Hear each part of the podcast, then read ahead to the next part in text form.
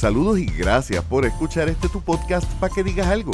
Conversaciones sobre arte, cultura y temas sociales traído ustedes gracias a Virriola en Ponce, donde estaremos el 22 de mayo de 11 de la mañana a 3 de la tarde, y a The Poets Passage, la casa de la poesía en el área metropolitana, con el open mic más antiguo en la ciudad más vieja. Recuerda visitarles en el 203 de la calle de la Cruz, en el viejo San Juan. Yo soy Leonel Santiago y hoy continuamos nuestra conversación con la poeta, narradora y cinematógrafa Daira Lee Montoyo. Que la disfruten. Y estabas hablando entonces de salirse de la cajita. Claro. Tú has tenido entonces muchas cajitas de las que te has ido saliendo y que has ido pegando para hacer la caja más grande. Sí, yo voy coleccionando cajitas y uniéndolas todas y creo que llega un punto en el cual, porque en un principio pensaba que era como, como que cada, cada monstruo, por llamarlo así, cada cajita, era un mundo totalmente distinto, único, nuevo y diferente. Y sí son distintos, pero no son tan distintos, o sea, tienen bastante similitud y yo pensaba cuando yo entré a, narrativa, a escribir cuentos, yo pensaba que era una cosa súper ultra mega diferente y esto se me va a ser difícil entenderlo, pero pero nada que ver, es bastante similar a lo que es guion, a lo que es periodismo, a lo que es poesía, eh, es contar historia. Y ahora mismo yo, los artistas tienen como, bueno, y las personas en general, tenemos como ese, ese de esto de algunos dicen, yo pues soy poeta, yo soy, eh, yo soy cuentista, a mí, me, pues, a mí me gusta escribir novelas. Y tienen como que ese nicho, especialidad. Yo digo que lo mío es contar historias. yo llegué a ese punto de yo me gusta contar historias, yo cuento historias. A veces en poesía, a veces en guion, a veces si me tocara volver a trabajar como periodista, que me encantaría porque me encantó la experiencia, pues de nuevo soy periodista, pero, pero la raíz es contar historias. Y hay, también está la poesía, también está la poesía que es como, yo, no sé si tiene un nombre en particular, pero es como que de sentimiento, como que de algo que estás sintiendo al momento y es como una expresión de algún momento en particular, pero no necesariamente te cuento una historia. Ese tipo de poesía no, no la hago, no la, no la practico y me he dado cuenta que todos mis poemas son son en efecto son historias, son cuentos, tienen una tienen una Sí, tu poesía es narrativa que no es algo que lo hice intencional, es algo que simplemente pues es la forma en que en que en que está acostumbrada. Exacto. Está acostumbrada porque, o sea, el, cine es hacer un, es contar una historia. Si tú no cuentas una historia, ¿cuál es el punto de, de hacer una, una película? El periodismo es contar una historia y tratar de ser lo más preciso, real directo e imparcial, que es remover las emociones lo más posible. Exacto. Y eso es, que de hecho es como que casi contra natura de, a lo que sería el poeta, ¿verdad? Porque uno piensa en poesía y la poesía uno piensa que tiene que ser bien emocional, pero no. Sí. Y también escribiendo para periodismo se sentía en cierta manera medio medio robótico a veces, pero también uno como periodista, aunque uno tiene que ser imparcial y eliminar esa, esas emociones, como, como tú dices, sí hay una belleza en cuestión de la forma que uno escribe. Si uno quiere que el lector se disfrute la lectura, que es una lectura cómoda. Y a veces, ay Dios mío, a veces por, yo no sé por qué razón, pero de momento yo me encontraba ando y yo, pero Dios mío, no estás haciendo poesía porque yo puse esta rima aquí, ¿qué es esto? Pero habían ocasiones que de la forma en que uno lo lee, hay palabras que se sienten más cómodas que otras y, y ahí es que uno como que pone, pone su arte de que la lectura sea uno hace que la lectura sea lo más amena posible, lo más, lo más cómoda, lo más, no sé, que tenga sus tonos claros. Uno no va a hacer una nota periodística sobre, sobre el niño de cinco años que venció el cáncer, igual que tú lo vas a hacer como de los asesinatos del fin de semana. No van a tener el mismo tono. Que ahí también el periodismo, no sé si mucha gente lo considera arte, pero para mí, es que lo es. experiencia es, un arte, lo eh, es. Margie Garriga, eh, artista plástico, dice que todo en la vida bien hecho puede ser arte. Y ciertamente, hay periodistas que hay que tener cierto conocimiento de lenguajes y el tener un toque de genialidad, que para mí es donde está el arte, para contarte la historia en tanto, tanto espacio que es lo que tenga para, para contar la noticia, sin dejar afuera detalles importantes y relevantes, salvándose también de, de usar el lenguaje también que le salve de cualquier tipo de demanda o cualquier tipo de, de retribución, porque hay unos cánones que se les exigen, ¿no? Por lo tanto, en cierta forma es un tipo de literatura constrictiva. La literatura constrictiva es una escuela que practicaba el escribir. Del saque decidían, vamos a eliminar ciertos elementos del lenguaje para esta obra. Entonces, por ejemplo, hubo un escritor, no recuerdo si francés, si angloparlante, que escribió una novela completa sin la letra E. Oh, wow. Y entonces él, para, hacer, para obligarse, él le arrancó a la maquinilla la letra E para asegurarse. ¡Qué maravilloso! Y entonces son 300 páginas de eso, de una historia coherente.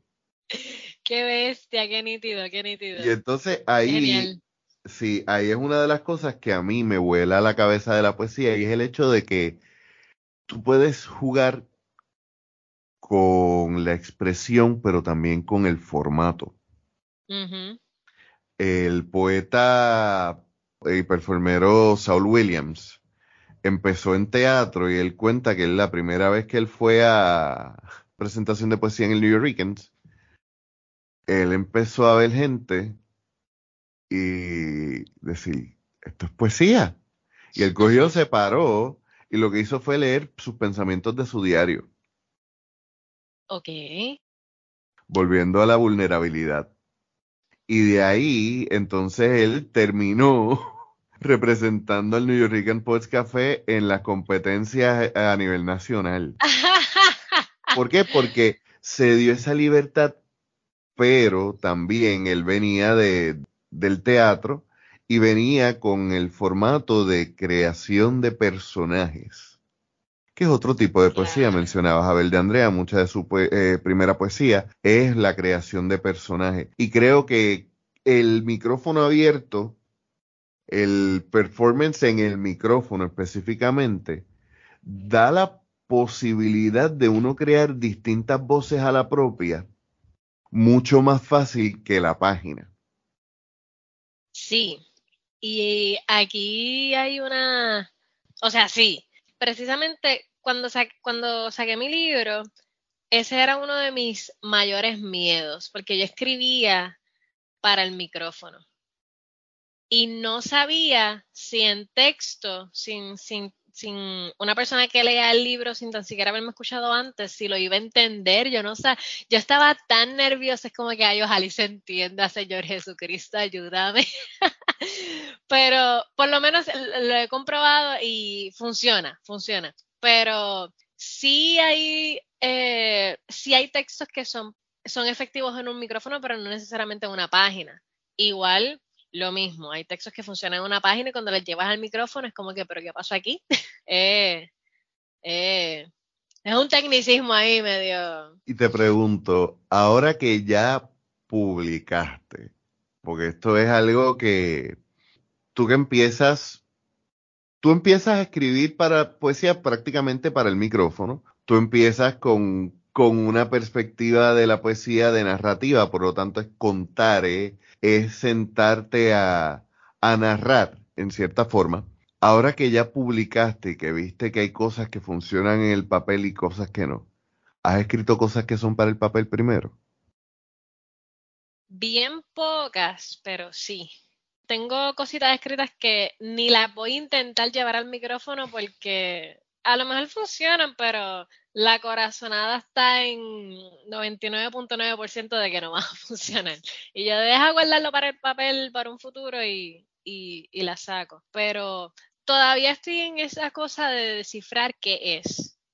Todavía estoy revisando, estudiando qué es, dónde está ese punto, o si hay algo, qué cosas específicamente son las que hacen que no sean cómodas para el micrófono, que sean cómodas para o que sean cómodas para el papel, porque sí hay, hay poemas que en el micrófono espectaculares y cuando los llevas al papel es como que no tienen sentido.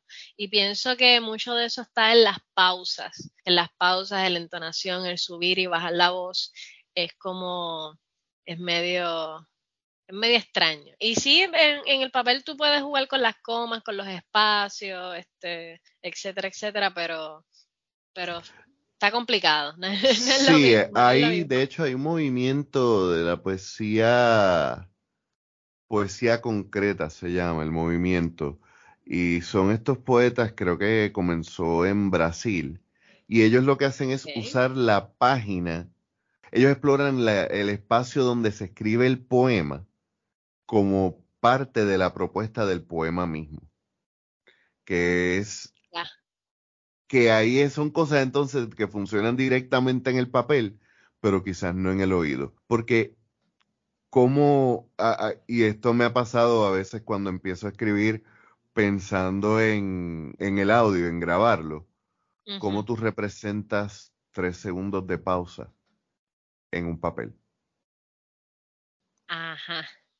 Y, tres segundos específicamente tres segundos. Sí, porque cuando tú declamas un poema, y lo digo, y cuando digo tú, lo digo tú en específico, tú tienes ya el poema mangado, sabes cuándo vas a pausar, cuánto tiempo vas a pausar, y digo, esto es otra cosa, el performance también, y la magia de los micrófonos abiertos es el jugar con el público y su reacción. Porque a veces una pausa puede ser mucho más larga, más incómoda para darle más peso a un poema. Y hay veces donde tú vas a querer correr esa pausa más rápido porque la gente no está para eso. Exacto. Y eso es otro arte que la poesía en el papel no se considera jugar con el público. Jugar con el público es una locura porque por lo menos ya con la experiencia de estar tanto tiempo en micrófonos abiertos en, el Poets Passage específicamente, también he estado en otros lugares que me he ido moviendo, pero como es el único sitio que semanalmente, constantemente ha seguido haciendo micrófono abierto, pues allí es donde más me, me he pulido, por decirlo así.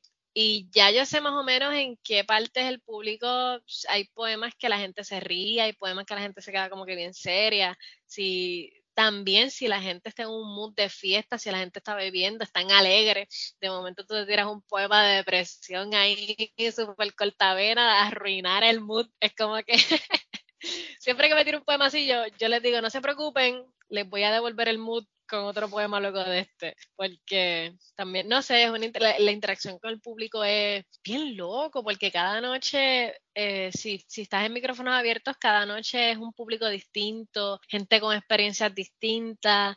Por ejemplo, eh, yo tengo un poema, el poema de Mujer Perfecta, que trata sobre este, sobre, sobre agresión, violencia de género, etcétera, etcétera.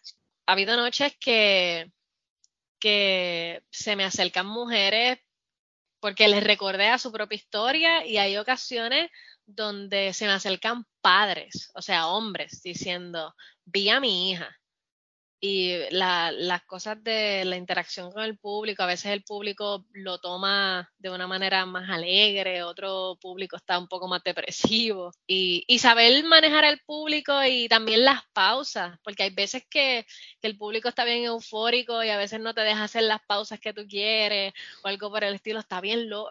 Eh, barras, recitar en barras. Mi hermana, el poeta que recita en barras, tiene los respetos de los respetos. O sea, Elisaura es una dura. No, Elisaura Vázquez, Elisaura eh, está brutal. La idea por la cual yo siempre me he quedado en los open mics y por lo cual me gustaba el reto y me gusta el reto. Hace bastante que no voy a uno. Bendita pandemia. Pero recordemos que el 22 estamos en, el 22 de mayo estamos en Virriola, en Ponce. Anuncio necesario y urgente desde las 11 de la mañana. Anyway, eh, es el hecho de que cuando tú llegas a esa gente, cuando tú llegas a esos lugares y traes poesía, tú le demuestras a la gente que a la gente le gusta la poesía, lo que pasa es que no conocían poetas que les gusten. Lo he dicho desde el 2000. Sí, a mí me pasó lo mismo en el Poets, porque el Poets es un lugar que, como es preparado pensando en esto mismo, tiene una ya un espacio que es casi mágico y por lo tal ya uno está como que más preparado para eso, pero lo que siempre me ha gustado de los micrófonos abiertos en, en general es que me enseñan de poesía de una forma interactiva, de una forma audiovisual, de una forma que, que yo la puedo absorber y que me la puedo disfrutar más que en un salón, porque por ejemplo, cuando estaba en, en español 101, yo tenía una profesora que decía, yo les tengo que enseñar poesía porque me lo exige el currículo, pero a nadie le interesa la poesía. Lo tengo que enseñar porque es una cuestión histórica. De hecho, me muero. imagínate, yo como poeta a mí me dolió muchísimo. Por eso fue que yo empecé a hacer Entre Líneas, que fue el colectivo donde estábamos eh, Josué García Cruz, Enrique Jiménez Cuarto, etcétera. Y lo que pasa es que ella no le gustaba la poesía porque para ella la poesía era lo clásico y de hecho nos enseñó dos o tres cosas de Correger, dos o tres cosas de Julia de Burgos y lo único que yo le agradezco fue que cuando tocó hablar de la poesía negrista, nos llevó a ver a Julio Axel Landrón eh, en el viejo San Juan, que yo dije, así se enseña poesía, porque fue una cuestión que me atrapó, que fue una experiencia, no fue un poema, no fue un texto en un papel. No me digas, muéstrame. no me digas, muéstrame. Mencionaste un poema, Mujer Perfecta, hablando de, de, de, golpear el mood. Eh, ¿Podrías traerlo, por favor? Claro que sí, prometo, prometo recuperar el mood nuevamente después de este poema. Esto, dice así. Me enamoré tantas veces de héroes que usaban el arte en vez de una capa. Creí por verdad muchas palabras que no nacieron del dolor y las usé por error como si fuesen un mapa, sin cuestionarme nada. Justifiqué mucha injusticia por amor. Mis ídolos, ellos eran maltratantes de mujeres. Y las mujeres a las que idolatraba, ellas eran sumisas como yo. Le guardé rencor por no enseñarme a ser más fuerte a la misma vez que besaba la vajilla de quien les pegó. A mí tampoco me perdono por el dolor que alguna vez haya causado, y mucho menos por las veces que debí gritar y bajé el tono de mi voz, tantas veces que me guardé la opinión y me reservé el derecho a ser tratada como un ser humano cualquiera. Pero como no fue a mí a quien asesinaron aquella noche, seguí mi vida sumisa, normal, como una más del montón, callada, más bonita, sin dar problema, les caigo mejor, porque a nadie le interesa escuchar la historia de cuando un hombre a la fuerza mete sus manos dentro de mi traje. Lo que pasa, mi niña, es que para que te crean, tienes que dejar que te maten de la manera más atroz y dejando pruebas, porque de lo contrario tu cadáver será juzgado como los restos de una puta farsanta, así que mejor me resigno y me dedico a ser la mujer perfecta. Escribo poesía aunque me fallen las rimas porque para ir a algún cuartel de policías ya no tengo suficiente evidencia. Ahí está. Marieli Marrero dice que la poesía es necesaria para tocar los temas que, que son difíciles, que son urgentes, que, que la literatura en general debería estar tocándolos y, la historia de, los micrófonos abiertos, cuando uno va analizando cómo, funciona la cosa, yo creo que, cumplen no solamente los puntos que hemos hablado, pero también cumplen con dos puntos bien importantes. Y yo creo que número uno es el mantener en raya la discusión sobre la libertad de expresión, porque a veces uno escucha cosas en unos poemas que uno dice, coño, tanto del lado que uno podría estar en desacuerdo como tanto el lado de estoy de acuerdo, pero ten cuidado que te pueden llevar arrestado. Claro. pero también el discutir lo importante, urgente y por la naturaleza misma de, los micrófonos abiertos, lo que es del día a día. A veces una, una crítica que yo sí le he hecho mucho a los poetas que no salen del ambiente de, los micrófonos abiertos es que, que buscan la inmediatez, porque buscan la reacción del público. Exacto. Pero en este caso no estamos hablando de inmediatez, estamos hablando de urgencia. Los micrófonos abiertos se convierten también en unas plataformas donde uno puede ventilar unas situaciones y unos, temas que nos urgen, que nos importan. Y el micrófono abierto no es solamente quien está en el micrófono y el público. Hay una persona muy importante que es los anfitriones. Sí hablando de eso, porque tocamos el tema de, cómo se manejan las emociones. Tocamos el tema de cómo el poeta, de cómo nosotros los poetas nos, nos alimentamos de esa energía del público y que a veces vienen y tiran un poema como este y cae. Tú que has sido host una y mil veces,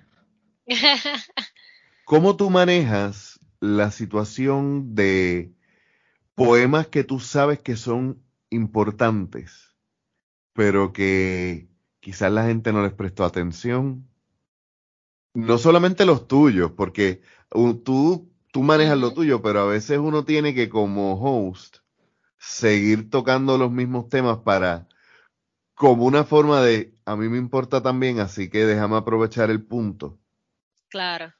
¿Y cómo tú eh. manejas también el, el tú seguir un evento luego de que tiran una puñalada directamente al centro del corazón? Sí, me pasó una vez que hay temas con los que se puede pasar de un momento triste rápido a la alegría sin, sin, sin perder la noción. Por, por dar un ejemplo, hay un poema de Noel Ernesto que trata sobre los derechos paternales, los derechos de los hombres como padres y de cómo la justicia prefiere que los hijos estén con la, con la mamá por el simple mero hecho de que es la mamá.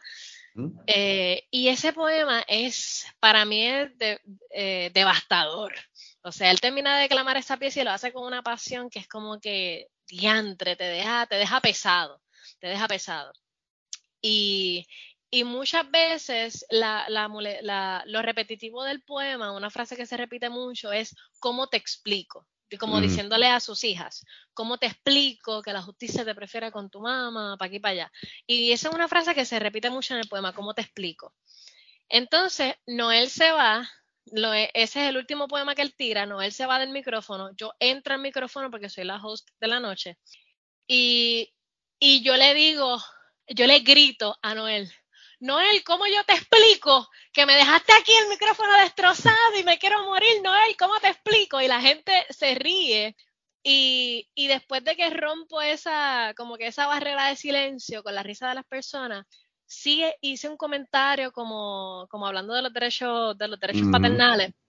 Este, pero hacer, hacer como que una transición, claro, dándole la importancia que es pero al mismo tiempo estamos en un micrófono abierto, la gente la, estaba pasando bien, había muchas risas antes de ese poema. Este, ¿Cómo señalamos que esto es importante y seguimos manteniendo el mood, el, el ánimo alegre de la ocasión? Hay otro, pasó hace poco, y esto sí fue bien incómodo. Yo, por cuestiones de, de trabajo, no, ya hace tiempito no soy, no soy host porque me tengo que levantar súper temprano y me tengo que estar temprano.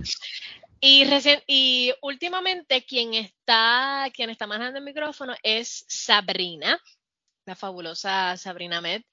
Ella ella está haciendo un trabajo excelente ella siempre tiene una energía bien alegre, bien, bien positiva, para aquí y para allá. Y en una de las noches vino una, porque estamos en Viejo San Juan, llegan muchos turistas, y llegó una persona que casualmente se llamaba Karen, este, y ella... Oh Dios.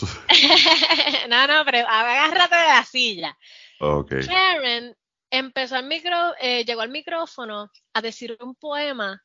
Ella se quería presentar como aliada de las personas negras. Esta es una mujer blanca, rubia, este, y se quería presentar como aliada de las personas negras. Y su poema, bueno, lo que ella llama un poema, y aquí ella empezó a decir como que, I'm sorry for the slavery. I'm sorry for this, I'm sorry for that. Todo el poema era I'm sorry for whatever, whatever reason. Pero eso duró sin mentirte, duró como tres minutos sólidos. I'm sorry for this and that, I'm sorry that my people, bla, bla, bla. Y eran cosas tan genéricas. Al principio yo pensé, yo creo que ella antes era racista y se está disculpando por todas las cosas que hizo. Eso fue lo que yo pensé al principio. Pero después se fue tan genérico y es como que esto no es personal. Aquí no hay nada personal. Ella simplemente está diciendo como que, ay, mírenme qué buena persona soy. Y las reacciones de la gente, de los, de, de, los, de los locales que estábamos allí y de los no locales también, se empezó a sentir tan incómodo el ambiente pero tan incómodo mientras ella seguía con la baba del I'm sorry, I'm sorry, I'm sorry. Yo me sentí súper incómoda. Yo quería decir algo y es como que tú estás de público, no estás de host, cállate la boca. Y yo agarrándome de la silla, Dios mío, que se calle ya porque es que el ambiente se puso bien incómodo porque se notaba, se notaba, se notaba falso, se notaba fabricado. Y cuando Sabrina, cuando ella terminó por fin y Sabrina vuelve al micrófono, que ya estaba de host, ella le dijo, ay, quiero recordar las palabras exactas, ella le dijo, como que escucho tu disculpa, pero no la acepto. Y le dijo las razones de por qué no aceptaba la disculpa. Y la gente fue como que ella dijo de la manera más elegante, de la manera más elocuente y sin faltarle respeto. Pero dijo las razones y la audiencia, nos sentimos todos, se notaba que el mood cambió a sentirnos aliviados porque ella dijo lo que todos queremos decir. Exacto. Eh, yo creo que cuando uno es host, uno es parte performero, pero parte público. Claro. Y, y el jugarse los dos lados de la moneda eh, es una es un arte en sí mismo. El ser host no es para todo el mundo. A mí no me encanta hacerlo, de hecho porque yo prefiero ser público. Sí, la responsabilidad de tener que, si pasa algo, también eso es otra. Cuando uno es host, muchas veces, ah, libertad de expresión, esto es un open mic, se puede decir lo que sea así, pero hay un respeto, hay un sentido común de respeto que tú tienes que tener con, con, la, con la audiencia que está frente a ti. Y muchas veces las peores cosas o las cosas más algaretes pasan cuando el host tiene un par de responsabilidades y una de ellas es buscar que más personas se anoten en la lista para, para, para performear, para, para participar del micrófono abierto. Y cuando el host está dando esa ronda, que se sale del área del público y está llamando gente, está buscando gente, o simplemente va al baño, o simplemente va un momentito al baño para virar rápido y no está pendiente y no tiene el control del, del, cuarto, eh, a veces pasan cosas y vamos a suponer que un, un eh, alguien se trepa al micrófono y diga algo bien insultante hacia otra persona que también está en el público. Y el host estaba en el baño. De momento el host llega, el ánimo de, de la audiencia está fatal o, cambió por completo y el host no sabe qué es lo que pasó. Y es como que, ajá, ¿qué hago ahora? ¿Qué pasó? Alguien que me cuente, alguien que me diga, ok, pasemos al próximo poeta. El host está súper contento tratando de motivar a la gente y la gente está en otra, como que diantre, yo me voy a ir ahora. pasan cosas, pasan cosas. Eh, no es fácil, no es fácil. es un trabajito, es un trabajito. Eh, eh, casi teatro de guerrilla, es jugar jugar con, con, un montón de factores que por ser en vivo lo hace a veces irrepetible. Eh, hay noches donde tú dices, yo quisiera volver a recapturar esa magia y noches que tú dices, yo no la quisiera repetir. nope, no se puede. Jamás. este, también me pasó eh, el poeta Jan Rivera, que falleció ya hace unos años, que en paz descanse. Eh, era una persona que frecuentaba Poets Passage y súper querida, bien querida, eso era un amor de persona, era un osito, ese hombre era un amor. Cuando él muere, el primer open mic que se hizo luego de su muerte, yo me tocó ser host. Y llegó a Poets Passage todas las personas, personas que hace años no llegaban a Poets, llegaron. Y eso fue gente llorando, llorando, y todos los poemas se hacía mención de Jan. Y, y al principio yo trato de empezar los micrófonos abiertos pues en una actitud alegre, pues, allá. Y ese día simplemente yo entendí, ok, aquí no hay alegría que valga. La audiencia lo que necesita es llorar, pues vamos a acompañarlos en su dolor y vamos a, vamos a mantener, mi tono fue bastante neutral, por respeto a los que a los que llegaban y no sabían qué estaba pasando, como a los que, a los que estaban llorando este, la muerte, la muerte de Jan. Y es, es, es, un viaje, algo que no todo el mundo tiene la paciencia o la, la habilidad de pensar rápido, actuar rápido, ok, cambió el mood, qué está pasando, qué dijo tal persona. Y no, es algo que se adquiere con el tiempo. Es algo que, se va adquiriendo. Sí, y de hecho yo, por ejemplo, soy de los que cuando hago una lista, porque hay un open mic, se le dice a la persona, pendiente que yo no te, o sea, esto no va por orden. Y yo no lo hago por orden porque yo creo que ahí hay poetas y hay poemas que van de la mano y que pueden ir manejando ese mood para que se pueda ir presentando porque también es una experiencia para el público. Nosotros siempre, eh, aquí muchas veces hablamos desde el punto de vista de los artistas, pero nosotros presentamos para un público, no presentamos solamente para los, los otros artistas. Claro.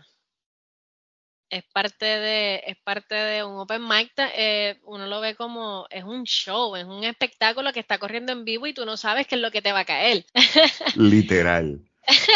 O sea, literal. Y a veces cosas que pasan en el Poets Passage. Tú puedes de momento llegar y encontrarte gente reconocida, eh, actores, actrices, y de momento te puedes encontrar con que es la persona más amable del mundo. De momento te encuentras con alguien que, que es un escritor, que es un... O sea, estoy dando ejemplos de hace años que yo no voy, ¿verdad? Pero eh, un, un, narrador que tú pensas, diadre, lo voy a escuchar escribiendo poesía y dice, eh, no me impresionó, pero lo bajaste del pedestal y lo ves más cerca y dices, contra, entonces, si él no es tan bueno en esto, pero lo está intentando, quiere decir que yo me puedo atrever a intentar lo que él está haciendo, que es mucho mejor que yo.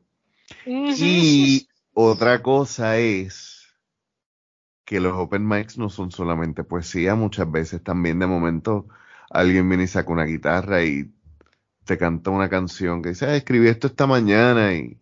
Exacto, también que, es otra experiencia. En el Poets no se hace mucho la, lectura de cuentos, pero sé que estás trabajando un proyecto de narrativa. ¿Tienes algún cuento corto por ahí? Eh, a raya. Este. Uf. Sí o no, lo podemos cortar. Eh, deja ver, deja ver, deja ver, deja ver. Algo cortito, algo cortito. Lo puedo tirar. Deja ver, deja ver dónde está. Deja ver dónde está. Se llama El día más feliz de mi vida. Y esto también en algún momento, la primera vez que lo escribí, lo escribí en un taller con Ricardo Martí y luego lo volví a escribir, lo volví a, lo volví, lo reescribí eh, y lo presenté de una forma distinta para la clase de Emilio del Carril. Y déjame ver, aquí tengo una de las versiones, no sé si es la más vieja o la más reciente, pero, pero aquí va. Ay, qué nervios, nunca había presentado. Vamos allá, este cuento se llama El día más feliz de mi vida. Alfredo Zafra murió a las 7.10 de la noche, un paro cardíaco provocado por el estrés luego del accidente. Mis condolencias a su esposa, hijos, nietos, empleados. Pero esta historia no trata de él, sino del día más feliz de mi vida. Tres horas antes del accidente, me encontraba feliz, corriendo como niño por el centro comercial. Era el día de mi gran noche, donde yo sería el centro de atención y la gran protagonista. Era la presentación de mi primer libro.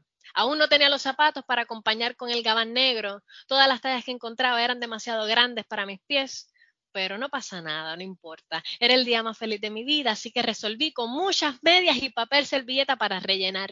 Dos horas antes del accidente, llamé a la imprenta. Notifiqué que estaba a punto de pasar a recoger los libros y me contestaron, ay, qué pena, cuánto lo siento. De 100 copias que mandé imprimir, solo tenían 25. La máquina se había dañado y estaban esperando una pieza que venía desde Japón. No sé cuándo pensaban decírmelo, pero respiré profundo y me dije, no pasa nada, no importa, es el día más feliz de mi vida. Y fui con toda la ilusión del mundo a recoger mis 25 copias.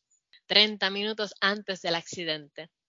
Me entregan la caja con las 25 copias, empecé a llorar como si estuviese cargando un bebé recién nacido entre mis brazos me temblaban las manos, me faltaba el aire, la mente se me fue a blanco, abrí la caja con desespero, besé mis libros y toqué el cielo. Después de calmar todo mi arrebato de euforia, subí la caja al carro, la coloqué en el asiento del pasajero y le puse el cinturón de seguridad. Ya dentro del carro quité la emergencia, veo atrás y la carretera estaba despejada. Reversa, quité el pie del freno lentamente y salí del estacionamiento. ¡Pum! Sentí un leve golpe Miré atrás y no había nada, ni carros, ni muro, ni Dios. Luego recordé que tenía el baúl lleno de adornos, todo para decorar el salón donde sería el evento. Y dije, tal vez se rompió algo, pero no pasa nada, no importa. Continué dando reversa hasta que escuché gritos. Y ahí estaba Alfredo, gritándome, ciega, bruta, torpe, tirado en la acera. Me bajé del carro de inmediato, me faltaba el aire, me temblaba todo, la mente se me fue a negro. Alfredo continuó gritando, los empleados de la imprenta salieron al estacionamiento, llegó la policía, la ambulancia, hasta los bomberos, no sé para qué. No sabía hacer un golpe o le pasé por encima alguna extremidad de su cuerpo. Cuatro horas luego del accidente y una hora antes de la presentación de mi libro. El cuartel de la policía lucía amigable con sus adornos de Navidad. El teniente, luego de coger mis datos, me felicitó por mi cumpleaños. No exageraba cuando dije que era, bueno, se suponía que fuese el día más feliz de mi vida. Después de todo, pude llegar a tiempo. El lugar no estaba decorado como yo hubiese querido. No me había ni bañado, pero ya estaban mi familia, mis amigos, incluso uno que otro escritor que me honró con su presencia. Luego de haber recitado la última pieza de la noche, los aplausos del público se mezclaron con mis lágrimas. Me sentí halagada porque a todos les gustó la presentación, pero mucho más porque también me aplaudieron los policías que me esperaban al fondo del salón. Y ahí está. Este. Eh, ese fue mi primer cuento. Ese fue mi primer, mi Mamá, cuento de narrativa. mamá, eh, eso. eh.